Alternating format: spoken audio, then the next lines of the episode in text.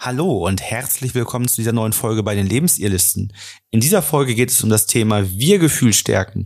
Mit diesen fünf Tipps festigt ihr die Zugehörigkeit in eurer Beziehung. Mein Name ist Florian. Ich bin Ina. Wir sind Paartherapeuten und Coaches und helfen euch raus aus der Krise hinein in eine glückliche und harmonische Beziehung.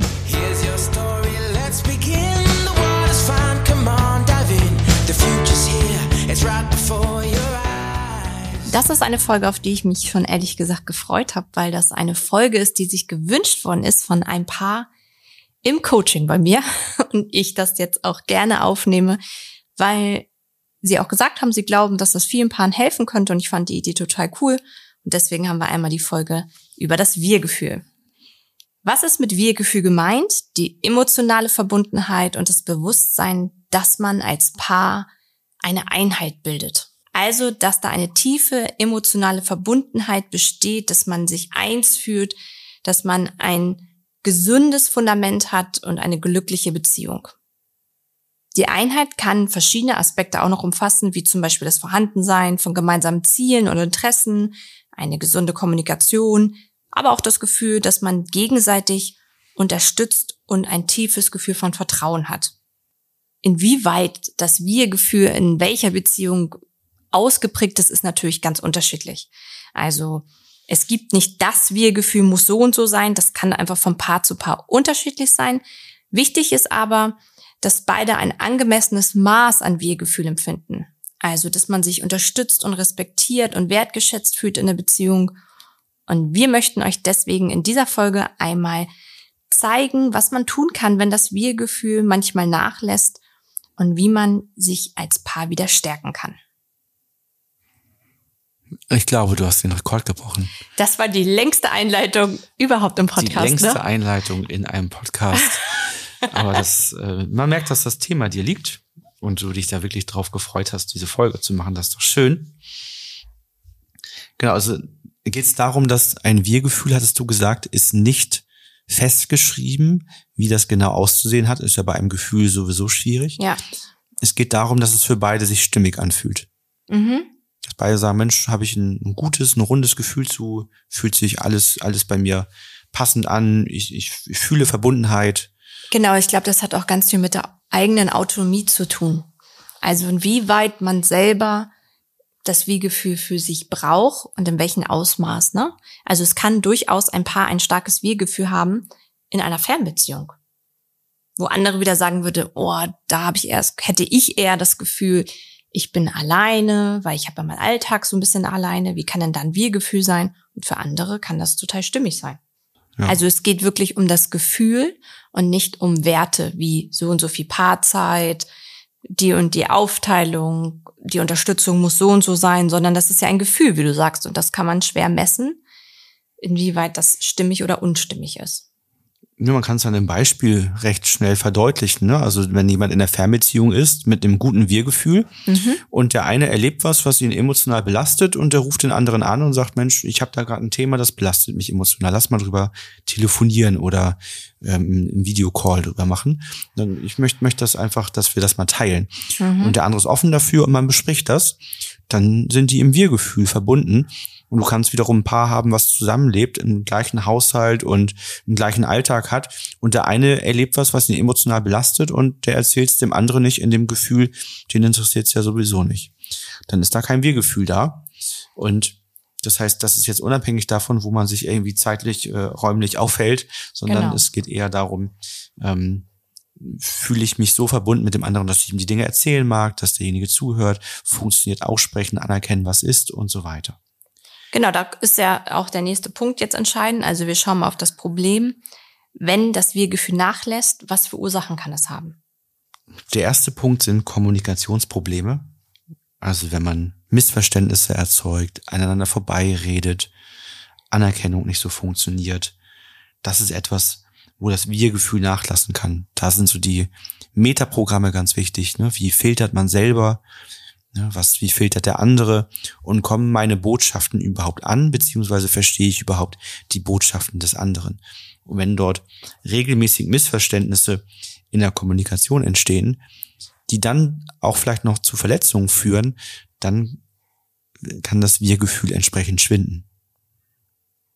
Ein weiterer Punkt kann auch fehlende Momente der Zweisamkeit sein. Also fehlende Momente in dem Sinne von zum Beispiel qualitativ gute Paarzeit.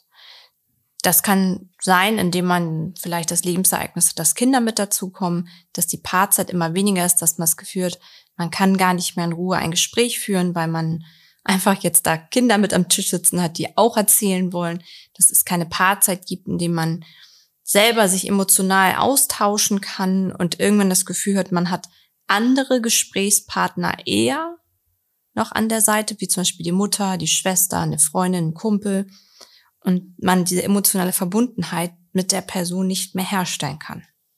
Und denn, wenn ich emotional natürlich nicht verbunden bin, weil ich das mit anderen Leuten kompensiere, habe ich auch wenig Wir-Gefühl.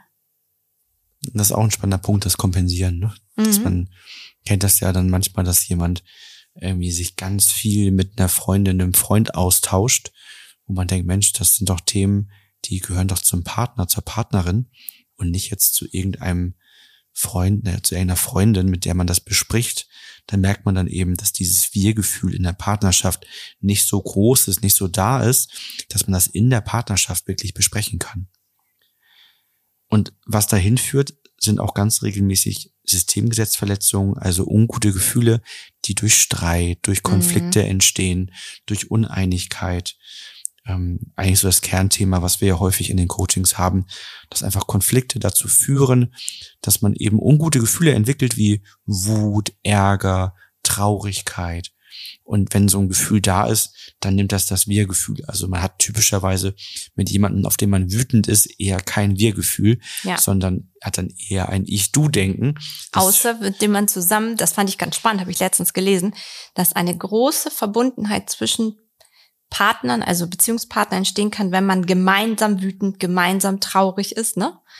Also über ein Ereignis, über eine Person und so weiter. Das, das natürlich ein starkes Fehlgefühl macht, aber wie du schon sagst, wenn man auf die Person natürlich wütend ist, aufgrund aller Verletzungen, ist es genau andersrum. Genau, also aufeinander, aufeinander wüten sein ist schlecht. Mhm. Wenn man das wieder gemeinsam macht über jemand anderen, dann führt das zu mehr Zugehörigkeit.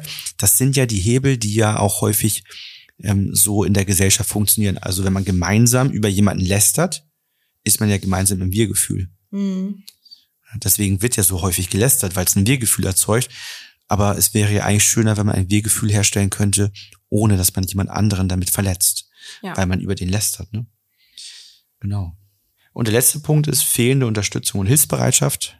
Dass man einfach merkt, man unterstützt sich gegenseitig nicht mehr. Systemgesetz Nummer drei ist da häufig auch ein Thema, ne? Fehlender Ausgleich von Geben und Nehmen.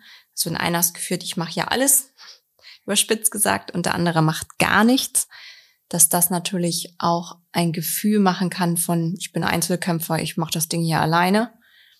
Wir nennen das auch mal gerne so eine Art Frontenbildung gerne in der Familie, dass die Kinder und eine Person auf der einen Seite stehen und der Ausschluss dann bei der anderen Person ist. Und ähm, ja, man sich die Unterstützung zwar immer wieder wünscht und die Hilfsbereitschaft, aber das nachher am Ende auch gar nicht mehr richtig zulassen kann, weil man auf das Wir-Gefühl gar nicht vertrauen kann. Und so entsteht ein Kreislauf. Also durch ungute Gefühle wie Wut, Trauer, Angst, Hilflosigkeit, Ärger geht das Wir-Gefühl nach und nach verloren und dass man merkt, dass das Wir-Gefühl immer weniger wird und dadurch zum Beispiel gewisse Dinge, die wir eben schon nannten, wie die Kommunikationsprobleme, Zweisamkeit, Unterstützung, Hilfsbereitschaft immer weniger werden, entstehen noch mehr Verletzungen mhm. und neue Verletzungen. Das heißt, es geht in eine Konfliktspirale hinein, die es gilt dann entsprechend zu unterbrechen. Viele sagen auch, sie fühlen sich emotional entfremdet. Also wir leben hier wie in einer Wohngemeinschaft nur noch zusammen. Ähm, der Vorwurf ist dann häufig, dich interessiert das ja nicht, was ich mache. Und man merkt einfach eine tiefe Unzufriedenheit in der Beziehung, die spürbar, wie du sagst, schon zunimmt. Was sind die Folgen? Die Folgen sind vielfältig. Also die wichtigste Folge ist sicherlich einmal diese Konfliktspirale, in die man hineingerät. Mhm. Und es entsteht eine emotionale Belastung. Die Partner fühlen sich einsam, unverstanden, vernachlässigt das kann zu Angst führen, ne? gerade wenn jemand vielleicht schon so eine gewisse Verlustangst oder Vorerfahrung hat, kann das Ängste machen, Angst vor Trennung, Angst vor Alleinsein. Es kann aber auch zu Frustration beitragen. Und ja, es nehmen in dieser Konfliktspirale dann die Auseinandersetzungen und Konflikte zu. Und was dann auch noch passiert, wenn die Konflikte zunehmen, ist, dass die Bereitschaft zur Kompromissfindung immer weniger wird. Also eher so ein Gegeneinander. Ich mache mein Ding. Ähm, ich möchte keinen Kompromiss eingehen. Ich fühle mich schnell benachteiligt. Ja, oder warum soll ich dann für den anderen zurückstecken sozusagen? Ja. Das ist dann das Gefühl, warum soll ich mich zurücknehmen? Warum soll ich die Bedürfnisse und Wünsche des anderen achten? Man findet dann innerlich so immer für sich Beispiele, wo der andere das ja für einen auch nicht gemacht hat. Mhm. Also so dieses Gefühl, Mensch, also manchmal ist das bewusst, aber auch sehr häufig unbewusst, dass dann dieses Gefühl entsteht, weil jemand in den letzten zwei Wochen keine Hilfe angeboten hat. Mensch, ich werde nicht gesehen, wenn ich Hilfe brauche, wenn ich Unterstützung brauche.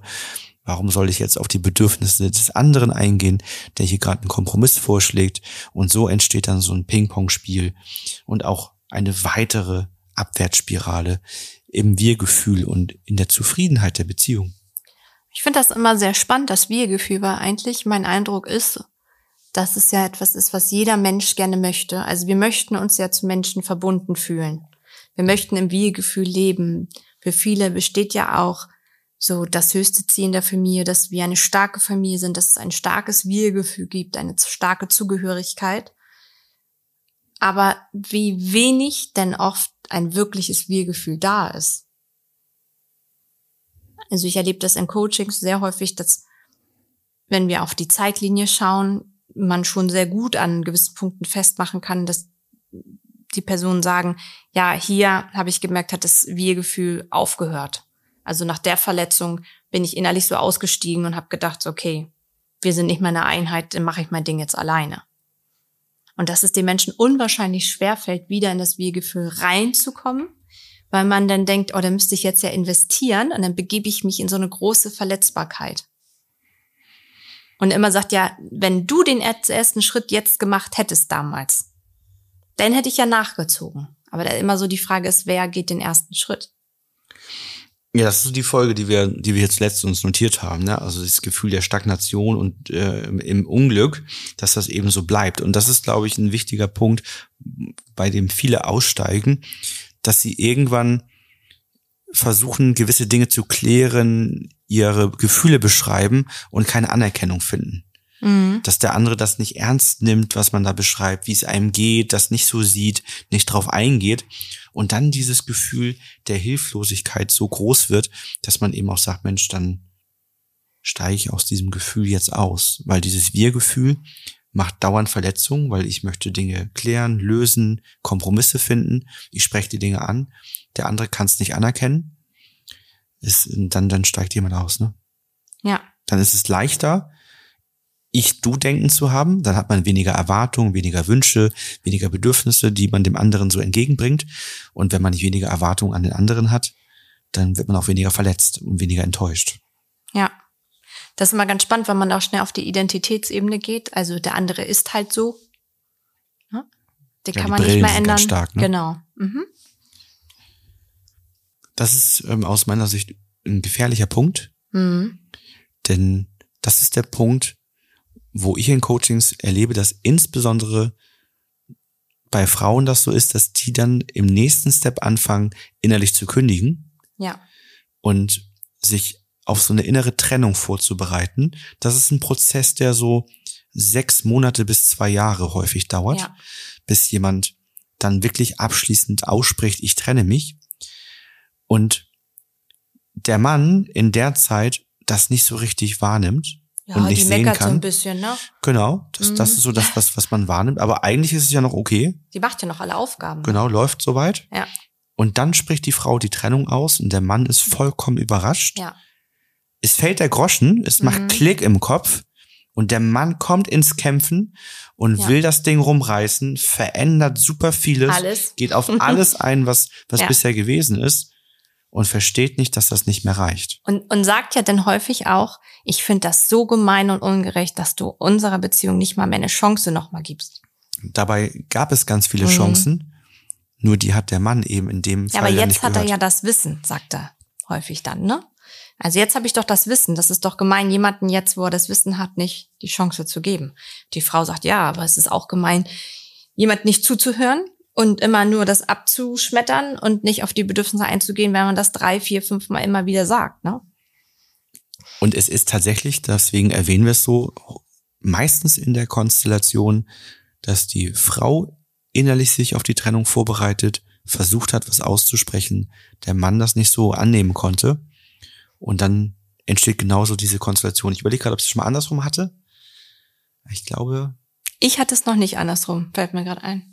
Fällt mir jetzt also nicht so spontan jemand ein. Nee, spontan fällt mir auch kein Mann ein, der lange Zeit sich innerlich so mit der, mit der Trennung beschäftigt und dann die Trennung ausspricht und die Frau kommt ins Kämpfen. Das habe ich eher nicht in meinen Coachings. Also es ist eher wirklich so, wie wir es beschreiben. Deswegen ist besonders wichtig, wenn jemand sein Gefühl ausspricht, dass man es anerkennt, ernst nimmt. Und wenn das nicht reicht, dann ist wichtig, dass man in dem Fall als Frau die natürliche Konsequenz aufzeigt. Also, dass man diesen Trennungsprozess aufzeigt und sagt, pass mal auf, ich habe ein paar Mal versucht auszusprechen, dass ich mich total unwohl, unglücklich fühle, nicht gesehen fühle, dass ich das Wir-Gefühl nicht mehr spüre und den Wunsch geäußert, dass wir gemeinsam daran arbeiten und das verändern. Und ich habe ein paar Mal wahrgenommen, dass du das nicht so anerkennen konntest, nicht ernst genommen hast, sagst, das ist alles gut, wir brauchen nichts verändern. Ich merke, dass ich innerlich mich damit beschäftige, ob es vielleicht besser wäre, sich in Zukunft zu trennen. Das heißt, auch das Wort trennen mal auszusprechen. Trennen ne? auch aussprechen, genau. Ja. Weil das, das ist ja, das kennzeichnet die natürliche Konsequenz, dann zu sagen, also ich merke, wenn wir nichts verändern, werde ich mich irgendwann in den nächsten ein, zwei Jahren trennen müssen, um mich selbst zu schützen, damit es mir wieder gut gehen kann. Ich will das aber gar nicht. Mhm. Ich will doch, dass wir dran arbeiten, denn jetzt ist noch die Chance und die Möglichkeit, aber wenn wir jetzt weiter warten, dann wird diese Chance nicht mehr kommen. Weil wenn innerlich der Trennungsprozess abgeschlossen ist, dann geht es nur noch darum, wann hat man den Mut, das noch zu sagen, ja. weil man weiß, dass man den anderen verletzen will. Das heißt, es dauert noch ein bisschen und man kapselt sich innerlich noch mehr ab. Und dann kommt das häufig auch, das beschreiben die Männer mit einer sehr deutlichen Härte. Ja. Dann ist die Frau sehr hart in dem, was sie ausspricht, weil eben dann die auch Schutzmauer hochgefahren ist, nachher, schnell ne? in den Schritten, genau. Ja. Also das Wir-Gefühl, wenn ihr merkt, das geht verloren, auch ihr, liebe Männer, nehmt das sehr ernst. Das sind Vorboten davon, dass sich eure Beziehung irgendwann relativ dramatisch, krisenhaft für euch entwickeln wird. Und ihr bekommt das vielleicht gar nicht mit, wenn eure Frau vergebens versucht hat, euch zu sagen, dass sie sich nicht wohlfühlt und das bei euch nicht ankommt. Ähm, dann ist es nicht dadurch gut, dass sie nichts mehr sagt. Die Wahrscheinlichkeit ist da, dass es eben nicht gut ist, weil sie nichts mehr sagt, sondern sie resigniert hat. Also nehmt das Gefühl sehr, sehr ernst. In unserem Blogartikel gehen wir nochmal ganz detailliert auf dieses Thema ein und haben für euch die wichtigsten Aspekte zusammengefasst, sodass ihr genau diese Dinge nochmal nachlesen könnt. Wir wollen jetzt auf unsere fünf Tipps eingehen, um das Wir-Gefühl zu stärken. Und wenn ihr merkt, dass das ein Thema bei euch ist, und es euch schwerfällt, auszusprechen, anzukennen, was ist, ins Wir-Gefühl zurückzukehren, vielleicht auch nachdem ihr Kinder bekommen habt und merkt, hey, wir sind ein total gutes Elternpaar, aber unser Wir-Gefühl, unser Liebespaargefühl ist, ist so nicht mehr so da. Da wollen wir gerne zurück. Dann meldet euch ganz gerne bei uns fürs telefonische Erstgespräch. Gerne unterstützen wir euch dann im Coaching. Kommen wir einmal zu den fünf Tipps, um das Wir-Gefühl zu stärken. Der erste Tipp ist, Systemgesetzverletzungen und Konfliktthemen einmal aufzulösen. Wir machen das mit der System Empowering Methode, also wir kehren zurück an den Punkt, wo war es mal gut und schauen ganz chronologisch dann immer weiter nach vorne und schauen, wann kam sozusagen der Stein ins Rollen für diese emotionale Entfernung voneinander, wann gab es die ersten Konfliktthemen, die das Wir-Gefühl stark beeinflusst haben und schieben den Punkt immer weiter in die Gegenwart, um auch jede einzelne Verletzung anzuerkennen und zu sehen, was hat das für ein Gefühl bei der Person ausgelöst. Wir haben schon ganz viel über die System Empowering Methode ja auch in den anderen Podcast-Folgen gesprochen. Einiges dazu könnt ihr auch in dem kostenlosen Kurs schon über die System Empowering Methode dann erfahren. Und ein wichtiger Bestandteil im Lösen von Verletzungen ist, dass man bei jeder Verletzung ja auch schaut, wie hätte man mit dem Wissen von heute gehandelt, damit diese Verletzung nicht entsteht. Und damit hat man ja auch sozusagen sein, seine Empfehlung, sein Handlungsbuch vor sich, was kann ich in Zukunft verändern, damit keine neuen Verletzungen entstehen. Das heißt, man geht auch gleich darauf ein, wie kann man jetzt präventiv dafür sorgen, dass das Fundament auch wirklich stabil bleibt und man diese Verletzungen nicht erneut auslöst. Punkt zwei ist die Kommunikation verbessern, also richtig zuhören, offen über Bedürfnisse reden, keine Vorwürfe, stimmige Kompromisse finden, einen richtigen Gesprächsrahmen haben, wenn man über wichtige Dinge spricht, also Verletzungen lösen möchte, Feedback geben möchte, dass man sich regelmäßig selbst reflektiert und auch in der Partnerschaft reflektiert, geht es uns gut miteinander. Und das nicht ja. im Tür- und Angelgespräch, ne? Also nicht nur zwischendurch, ja, sonst alles klar, sondern auch wirklich mal sich den Raum nimmt für die Zeit miteinander. Da sind wir eigentlich auch schon bei, beim Punkt drei. Im Alltag mehr Zeit füreinander nehmen, Momente ungeteilte Aufmerksamkeit erschaffen. Also da auch zu schauen, wie können wir auch in tiefe Gespräche überhaupt über Ziele, über vielleicht auch den Sinn des Lebens kommen. Und das ist natürlich schwierig, wenn einfach zum Beispiel Kinder dabei sind, wenn man immer nur so kurze Essenspausen als Paar hat, wo man sich mal austauscht. Und ist vielleicht am Anfang der Beziehung, da sind Paare immer ganz großzügig, da hat man noch lange Spaziergänge, da gibt man sich noch richtig Mühe. Und häufig wird dann immer mehr gekürzt. Und in der Kürze ist es halt auch schwierig, ein Wir-Gefühl aufzubauen. Ich hatte, es erinnert mich gerade an ein Paar, die gesagt haben, wir gehen regelmäßig essen und können uns austauschen. Und dann im Laufe des Coachings kam raus, sie gehen mit ihren zwei Kindern regelmäßig essen.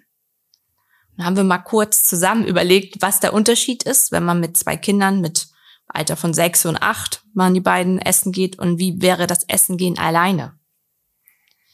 Und dann haben die beiden festgestellt, oh, da ist doch mehr Unterschied als gedacht, weil dann einer sagte, na ja, aber ganz ehrlich, wir sind doch dabei, noch sehr viele Bedürfnisse zu decken, wie wer möchte was gleich danach erledigen noch oder wer möchte was essen und stimmt das alles hier so und hast du noch was zu lesen dabei und so weiter. Und die schon gesagt haben, dann ja, über uns sprechen wir ehrlich gesagt weniger. Wir machen ja mehr was als Familie. Also wir sprechen über die Familie, unsere, unsere Familienziele. Aber das stärkt halt das Wir-Gefühl als Familie, aber nicht das Wir-Gefühl als Paar. Und beides wird gebraucht. Ne? Genau. Ne? Das Wir-Gefühl als Paar, mhm. weil das Paar ist das Hauptfundament dafür, dass das Wir-Gefühl in der Familie funktioniert. Dann ist wichtig, dass ihr die Systemgesetze im Alltag berücksichtigt, insbesondere das erste Systemgesetz. Das ist wirklich eine sehr hilfreiche Anleitung für einen guten Umgang miteinander und wo man sehr gut schauen kann, wie kann ich mich so verhalten, dass ich möglichst keine Verletzung verursache, sondern mich im Wir-Gefühl aufhalte. Systemgesetz eins ist Zugehörigkeit kein Ausschluss. Mhm. Ne, das zeigt ja eben genau dieses Wir-Gefühl. Da steckt zum Beispiel auch sowas drin wie gemeinsame Entscheidungen treffen, weil es ist eben nicht förderlich fürs Wir-Gefühl, wenn einer alleine eine Entscheidung trifft, ohne den anderen, obwohl das eben beide betrifft. Dann ist es wieder ein Ich-Du-Denken, das heißt gemeinsame Entscheidungen treffen, Zeit miteinander verbringen. Dann das zweite ist Anerkennung, Wertschätzung, Respekt. Auch ganz wichtig, dass man das einhält. Trägt auch alles zum Wir-Gefühl positiv bei, dass es beiden gut miteinander geht. Ausgleich von Geben und Nehmen ist das dritte. Ne, dass sich mhm. alles so ausgeglichen anfühlt, wo man so ein Konto führen könnte. Solche Sachen. Und natürlich Systemgesetz 9, um mal so ein paar zu überspringen, aussprechen und anerkennen, was ist, dass man eben, wenn man sich verletzt fühlt, wenn man Feedback geben möchte, dass man das ausspricht und der andere das anerkennt, dass das Gefühl da ist, gemeinsam man dafür sorgt, dass man das löst und somit auch zu stimmigen Kompromissen findet, man aber auch das Commitment hat, dass man stimmige Kompromisse finden möchte, dass man miteinander spricht, dass man sich reflektiert.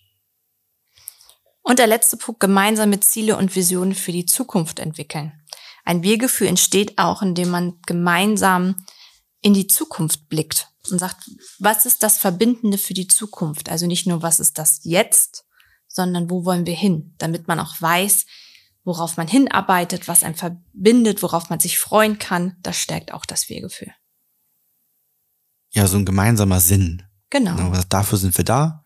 Das machen wir oder gemeinsame Ziele, das wollen wir zusammen erleben. Dann hat man da natürlich einen großen Motivator, gemeinsam was zu machen. Ne? Ja, das war unsere Folge zum Thema Wir-Gefühl. Wir hoffen, dass ihr dort einiges für euch mitnehmen konntet und jetzt nochmal auf euer Wir-Gefühl schaut, euch reflektiert und guckt, wie könnt ihr dort gemeinsam euer Fundament und damit auch euer Wir-Gefühl als Paar und nicht nur als Familie stärken. Wenn ihr es als Paar stärkt, werdet ihr es automatisch auch als Familie stärken. Wenn ihr merkt, dass das ein Thema ist, was euch betrifft und wo ihr nicht so richtig wisst, wo ihr ansetzen sollt und habt das Gefühl, Unterstützung würde euch da sehr gut tun, dann meldet euch sehr gerne bei uns fürs telefonische Erstgespräch und dann arbeiten wir mit euch gemeinsam systematisch am Wir-Gefühl. Vielen Dank fürs Zuhören. Bis bald. Bis dann.